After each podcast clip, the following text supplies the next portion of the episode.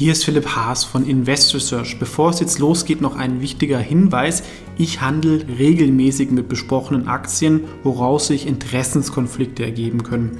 Auch wenn ich nach bestem Wissen und Gewissen recherchiere, können es natürlich Fehler geben. Deswegen natürlich auch immer selber recherchieren. Ich übernehme dafür keine Verantwortung. Und diese Informationen stellen natürlich auch keine Empfehlung dar. Man kann mit einzelnen Aktien auch Totalverluste erleiden. Das sollte man wissen. Jetzt viel Spaß beim Podcast.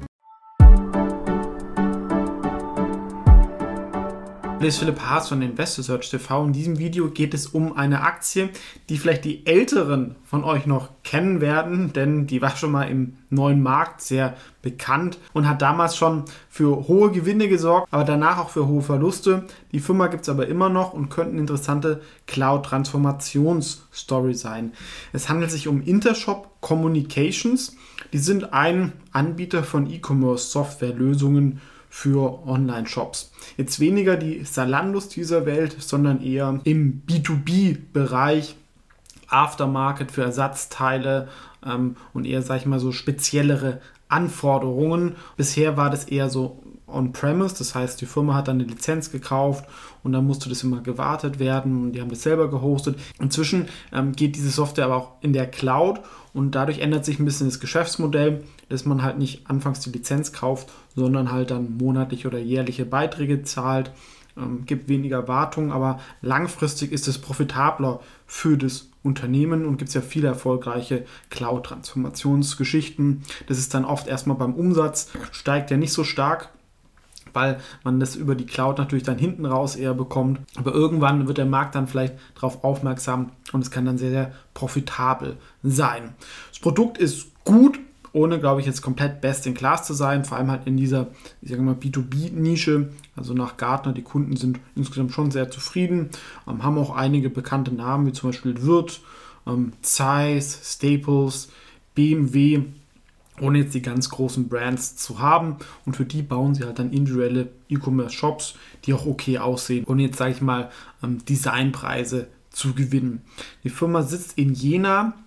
Da sind die Löhne auch nicht so hoch. Das kann inzwischen auch ein Vorteil sein, wenn man gegen Anbieter antritt, die im Silicon Valley sitzen. Da zahlt man bestimmt drei oder viermal so viel für einen Programmierer. Und Kunden sind immer noch viele in Europa, wobei halt auch die USA stark wächst. Vom Markt E-Commerce ähm, wächst weiterhin stark. E-Commerce Software ist natürlich jetzt nicht der gigantische Markt und es gibt halt auch viel Konkurrenz von bestehenden Anbietern wie Magento, Oxid, Shopware, Hybris, die glaube ich zu SAP gehören, aber sind schon einer der Top 10 Player in Deutschland, auch wenn die Zahlen hier von 2018 sind. Und gerade das Wachstum der Cloud wird weitergehen und hat sich durch Corona halt nochmal beschleunigt. Und das hilft ihnen sicherlich, weil ihre Zielgruppe sind eher so auch die Laggards, die noch nicht alles digitalisiert haben.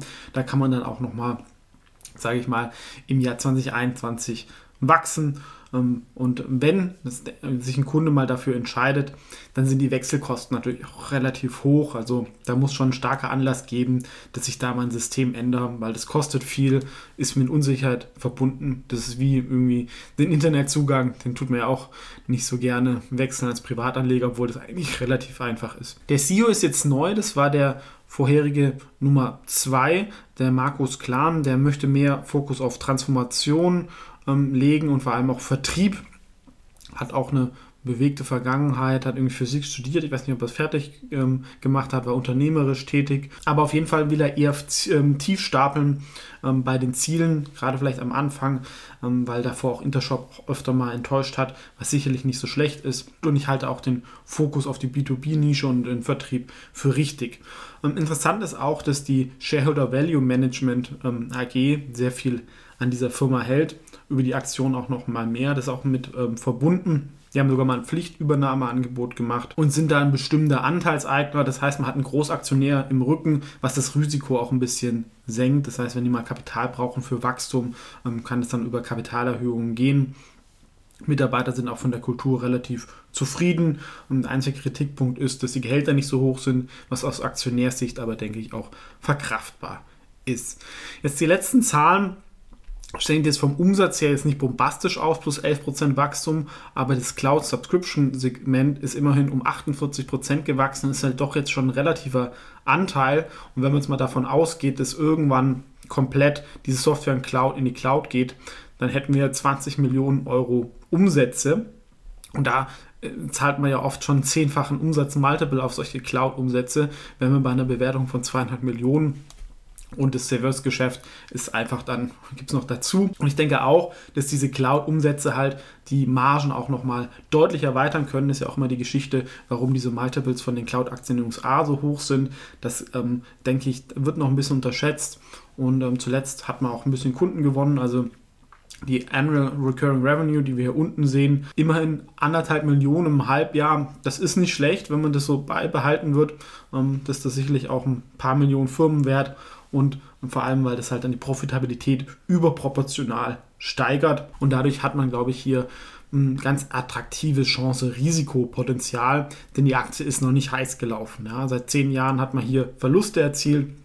Klar, man hätte es auch mal zu 2 Euro bekommen können, aber das absolut tief erwischt man nicht. Und zuletzt gibt es einen gewissen Aufwärtstrend, ähm, der, denke ich, auch aus fundamentaler Sicht durchaus noch ähm, Raum hat, weiter zu steigen. Denn sie müssen jetzt einfach mal ein paar Quartale liefern, dann werden wir Leute auf diese Cloud-Story aufmerksam. 70 Millionen Marktkapitalisierung, das tut halt auch noch viele Fonds ein bisschen davon abhalten. Das kann dann natürlich dann auch nochmal ähm, mehr werden, wenn da noch andere einsteigen. Aktuell hat Shareholder Value da sicherlich ein gewisses Klumpenrisiko. Also die können eigentlich gar nicht richtig zulassen, dass das scheitert, ähm, weil sie kommen aus dem Ding über die Börse wahrscheinlich nicht mehr raus, wenn man da 30, 35 Millionen hält.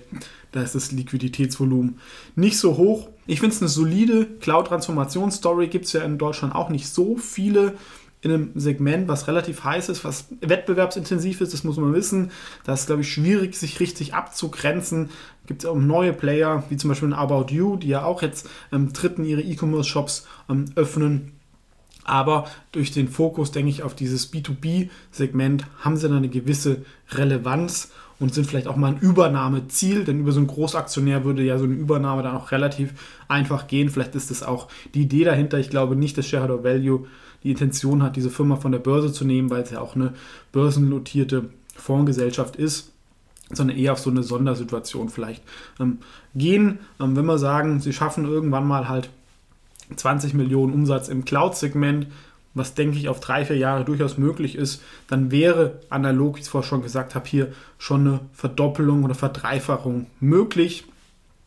Im Hype vielleicht sogar ein Tick mehr ähm, für einen Stratege. Und das Risiko nach unten ist natürlich auch da, aber ähm, wenn sie profitabel sind und wachsen, ist so eine Firma halt auch was wert. Und deswegen halte ich es doch für ein ähm, einigermaßen attraktives Chance-Risiko-Verhältnis und bin hier auch investiert, sowohl in meinem Wikifolio, ähm, sehen wir auch hier, deswegen auch klar der Hinweis auf Interessenkonflikte, auch, auch privat habe ich eine kleinere Position, nicht riesig. Wir sehen nach dem fairen KGV, ist es jetzt fair bewertet, wenn man sagen, wir legen einen 20-fachen Fakt auf den erwarteten Gewinn von 2022 an, aber vom Umsatz ähm, denke ich, es kann halt irgendwann halt auch mal fünfmal Umsatz bewertet werden oder achtmal Umsatz bewertet werden, wenn man das Service noch reinrechnet.